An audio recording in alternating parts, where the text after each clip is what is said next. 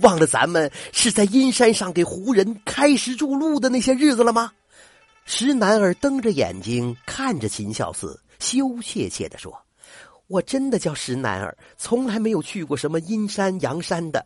大哥，准是认错人了。”秦孝嗣笑得山响。哎呀，兄弟，你真会开玩笑！秦孝嗣才二十多岁，还会糊涂认错人？说着，就坐在了石男儿跟前儿，执起他的手，指指金蝉项坠，说：“怎么，你还说我认错人？这金蝉项坠不就是见证吗？”石男儿这才想起脖子上的项坠，摘下来拿在手中，问：“大哥，您见过这金蝉项坠？”秦孝嗣将项坠提起来，笑道：“哎呀，半盘项坠是在阴山上，兄弟就让我看过的呀。还说因为半盘项坠，爹爹才给你起名叫搬金蝉。”石男儿听得云里雾里，他的金蝉吊坠的确是只有半盘，但一直挂在脖子上。秦孝嗣在哪里见过呢？可他又说的有鼻子有眼儿，看来这事情有蹊跷。禁不住就问道：“呃，大哥，您说是在阴山就见过只有半盘的金蝉项坠？”秦孝嗣点点头。石男儿打了个激灵，这就怪了，世上还有第二个佩戴半盘金蝉项坠的人。心里想着，他扯下了方巾，亮出了一头秀发。大哥，您看看我是不是您的搬金蝉兄弟呀？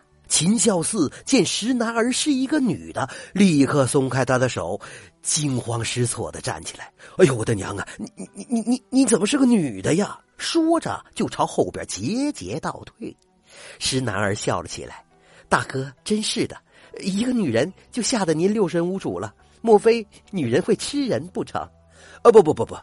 秦孝嗣无地自容的说：“哎呀，我我我不知道你是女的呀，还当是我的兄弟班金蝉呢。”石男儿坐在炕沿上说：“小妹是齐州人，自小和婆婆相依为命。前不久婆婆故去，我被歹人劫到长安，欲卖到烟花之地，好不容易逃了出来，流落街头，又冷又饿，闻得这里有豆腐香，想来讨点吃的，谁知……”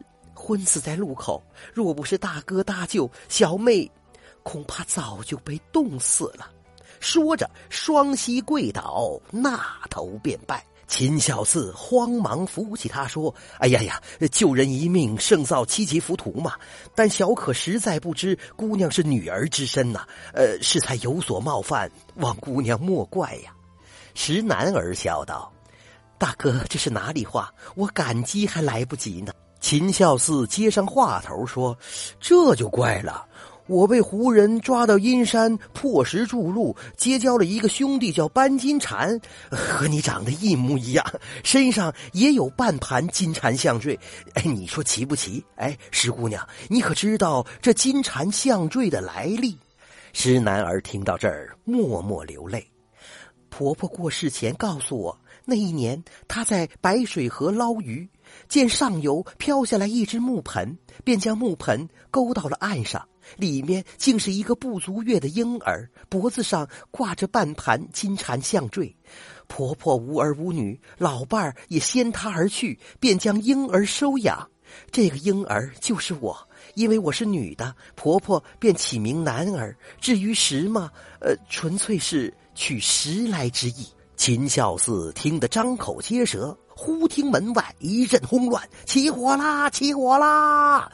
秦孝嗣急急忙忙跑出门去，只见火从白老板房里烧起，正以不可阻挡之势向豆腐房这边扑来。